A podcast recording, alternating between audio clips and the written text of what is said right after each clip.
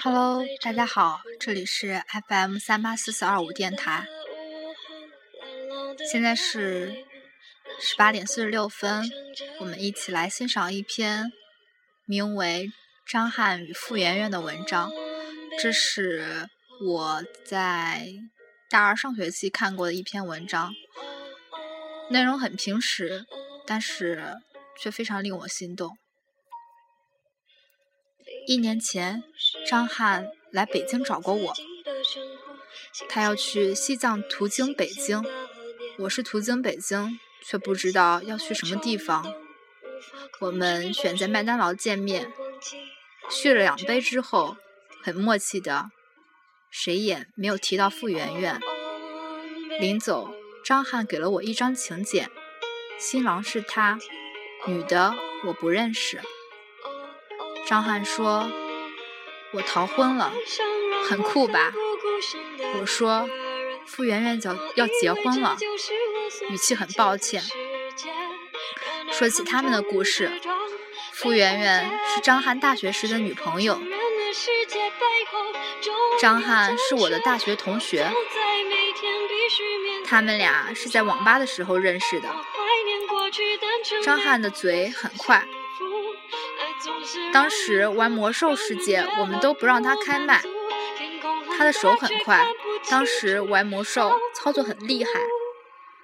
大二的时候，整个寝室在网吧通宵。张翰说：“妈的，磊子你怎么治疗的？呆逼！”我默默的抽烟，张翰又喊：“妈的，大雷你怎么跑位的？傻逼！”大雷默默的抽着烟，张翰在喊：“这个叫这个叫什么玩意儿？他是谁呀？也会把他踢出去！”我们对面一个一直在默默抽烟的人站了起来。那次打架，虽然全宿舍倾巢出动，却还是不占人数优势。张翰的手指头断了两根，在医务室大声冲大夫喊：“快救救我！这是职业玩家的手指头。”大夫说好，于是缝针的时候没给他打麻药。主动动手的人外号叫虎子，是学校附近的小痞。他当时的女朋友叫傅圆圆。当然，这是在很久以后我们才知道的。虎子并没有赔钱，又不想被抓进去，每天都来医院给张翰道歉，所以张翰一直就没出院。一个礼拜后，虎子不来了，他因为另外一件事真的被抓了进去。换傅圆圆来了，傅圆圆不说话，每次都带一罐自己烧的汤，张翰每次都不喝，装酷，傅圆圆就默默地看着他装酷。又一个礼拜后，张翰出院了，因为张翰发现，在在医院里面处女朋友太贵了。张翰也不跟傅媛媛摆酷了，因为他们两个人就这样在一起了。夜里，男生寝室都会聊天。大雷说：“张翰，你挖人墙角，你不耻。”我说：“张翰，你挖人墙角，你厉害。”张翰说：“傅媛媛的汤真好喝，就是我从来没趁热喝过。”张翰手手指头好了以后，每天都在寝室做恢复训练，从不出门。天昏地暗，我跟大雷赔不起了，因为他有傅圆圆给他送饭。傅圆圆不是大学生，他在离学校很远的一个快餐店打工。每天都要骑着自行车给张翰送店里的汉堡吃，风雨无阻。那个汉堡我见过，比麦当劳的肉多了很多。我跟大雷都非常的羡慕，但张翰的饭量太大了，我们连偷吃都没有机会。大二下半学期，张翰觉得自己练成了，带我跟大雷去参加比赛。我们输得很惨，我安慰张翰：“没事，我们运气不好。”大雷安慰张翰：“没事，他们运气太好。”傅媛媛也在，双手给张翰递汤。张翰抬手打翻了，不玩了，不玩了，不玩了。后来我问过傅媛媛，知不知道我们在玩什么？傅媛媛说不知道。我又问，那你为什么还这么支持张翰？傅媛媛说不知道。我说那你知道什么？傅媛媛说我知道他喝了我的汤。有次我看见他牙上有菜叶。张翰再也不玩游戏了，每天神出鬼没的。傅媛媛也再也不来给他送汉堡了，因为他总是找不到张翰。两个礼拜后，张翰把我们约到了网吧，傅媛媛也在。张翰说：“我不甘心。”我跟大雷说：“那我们陪你。”于是我们再战，我们输的还是很惨。我安慰他：“没事。”我们总是运气不好，大雷安慰他：“没事，他们总是运气太好。”傅圆圆安慰他：“刚才你应该先用那个技能，你摁错了。”张翰冲傅圆圆大喊：“滚！轮不到你说话。”傅圆圆一个礼拜没出现，张翰一个礼拜没有出门，差点饿死在寝室。有天，我在街上碰见了傅圆圆，我说。你怎么总也不来找他了？傅媛媛笑，说他失业了，最近得先找工作。我问，好端端的，为什么你不干了？傅媛媛又笑，光顾矿工，光顾矿工练，打游戏去了。那天我回去狠狠地骂了张翰，他没回嘴，也不知道是为什么。骂完后，我请他去吃饭。两个人喝的都有点多，我说：“傅圆圆是个好姑娘，你要珍惜啊。”张翰说：“磊子带她出去太丢面子了。”我想说：“傅圆圆带你出去太丢面子，没敢张嘴。”傅圆圆又找到了工作，依旧是快餐店，这次离学校近了一些，张翰又可以足不出户了。每天吃着傅圆圆带来的熏肉大饼，我又看了很多肉，但我不眼馋，因为我也有了女朋友。大三，我们约好放假去西藏，于是开始一起攒钱。大雷把烟从七块钱的红塔山换成了四块五的钻石。我在学校里找了一个兼职，只有张翰他自娱自乐。放假了，傅圆圆给张翰送来了三千块钱。我劝他们一起去吧，大家省省就够了。傅圆圆使劲的摇头。大雷生气了，说：“张翰，你要不带他去，我就不去了。”傅圆圆使劲把大雷往车站推，还是摇头。火车上三个人都不太开心。我说：“张翰，你有点过分。”大雷说：“张翰，你不是有点，你太过分了。”张翰说：“操，再逼叨。”老子不去了！我跟大雷谁也停，谁也没停。张翰在兰州下车了。我我跟大雷两个人去了拉萨，刚走到布达拉宫，我高原反应了，大雷只好把我往北京送。折腾了一圈，每个人都对这套这趟旅程很失望。到大三下学期，傅媛媛怀孕了，张翰到处借钱，借了三天。不借了，因为张翰在街上看见了虎子和傅圆圆又在了一起。当晚，张翰把键盘砸了，第二天后悔，用借来的钱买了个机械的，又开始打游戏。傅圆圆来学校找张翰，被宿管拦在拦在了男生宿舍楼下。我在窗口叫他回去，大雷在窗口叫他回去。傅圆圆一直站到了天黑。累得蹲在路边，张翰去阳台晾衣服，傅媛媛站了起来。张翰说：“呸！”傅媛媛就这样走了。当晚，我们的运气终于好了起来，战无不胜，一直玩到了天亮。一大早，几个人排队去阳台洗脸，傅媛媛还在楼下拎着那个保温桶。张翰说：“张翰说，呸！楼下有个人说操你大爷！是虎子。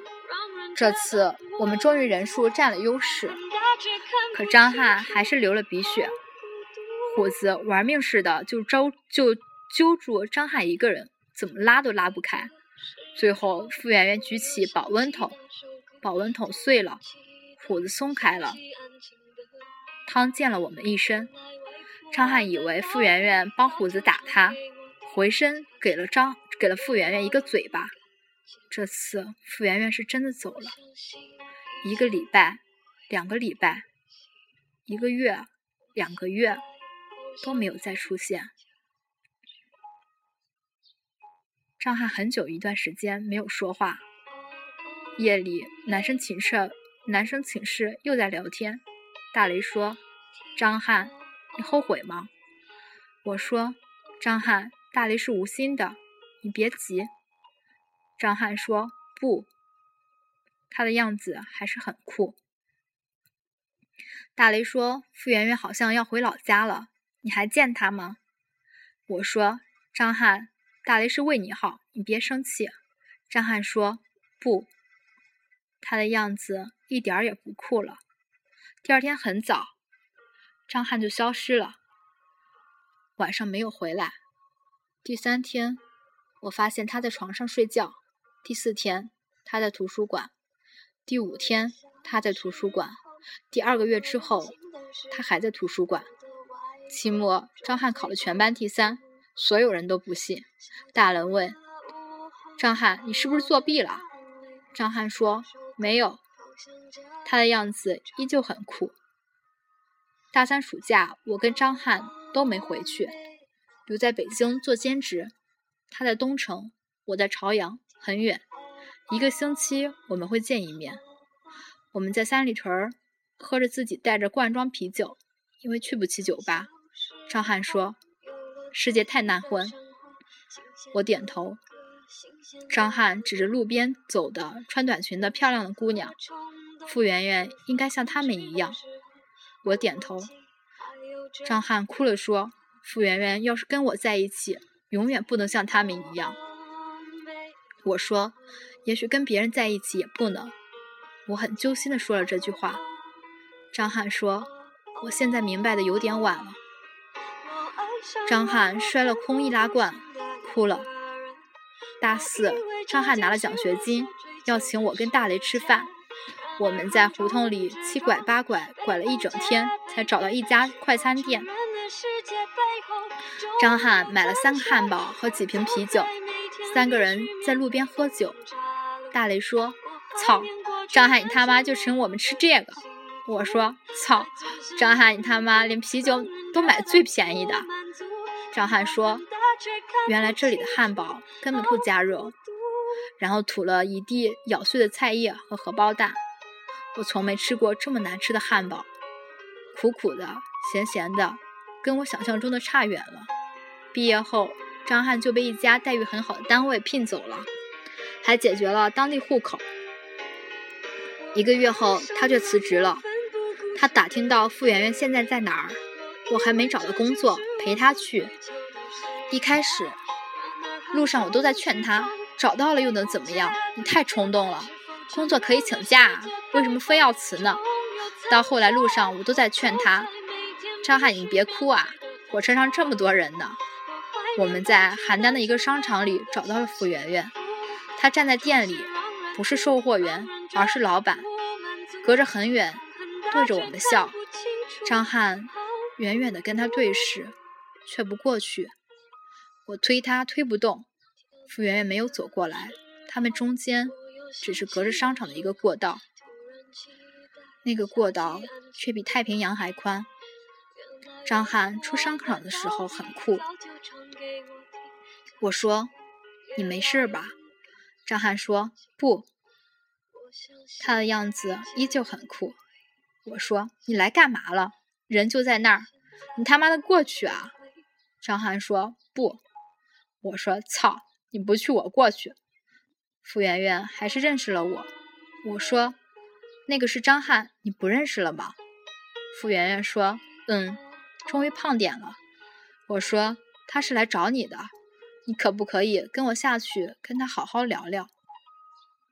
傅圆圆说：“不好意思，店里走不开。”我要了傅圆圆的电话，张翰却不在商场门口了。回了北京，我玩命的给张翰打电话，他一次都没有接。两个礼拜后，张翰停机了。毕业后的第三年，我才知道他的消息。他去了非洲，玩命的给当地的华人做会计，挣了不少钱。他回北京，大雷从内蒙古赶了过来。我在香港登机，我们几乎同时落地。张翰开着车带我们转遍了北京城，好像他一直没离开过一样。路过一条小街，张翰停了下来，指着一家小店说：“我从邯郸回来，就在这里打工。”自掏腰包给汉堡里加加肉。最后老板以为我是神经病，把我辞了。我才认出这家店。几年的变化，不知道换了多少老板。依旧小小的，冷冷清清的。张翰说：“我那时候连不加肉的汉堡都吃不起。我发誓要娶傅圆圆。可是有一天，我悄悄地来到这里，看见傅圆圆在那么冷的天，连副手套都没有。我说：都过去了，别提了。”张翰说：“我那时就醒悟了，我不想逃避。可是我妈做手术，家里一下欠了很多钱。”大雷说：“都过去了。”张翰说：“我根本就不想去西藏，我把钱寄回了家里，可远远不够。”我拍张翰的肩：“大家都忙，真的很难相聚。”傅圆圆的手机号，张翰死活不要，我只能看着他们两个人同时出现在我的朋友圈，看他们发着状态，却永远没有交集。突然有一天。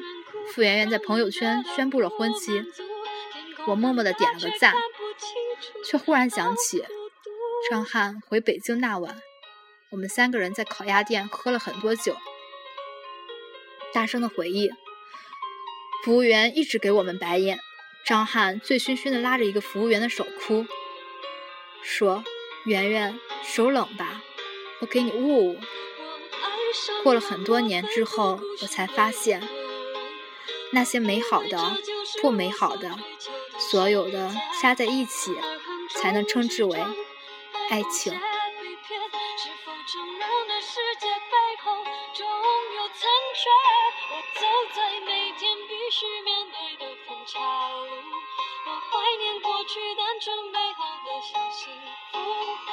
总是让人哭让人觉得不满足。天空很大却看不清楚好孤独。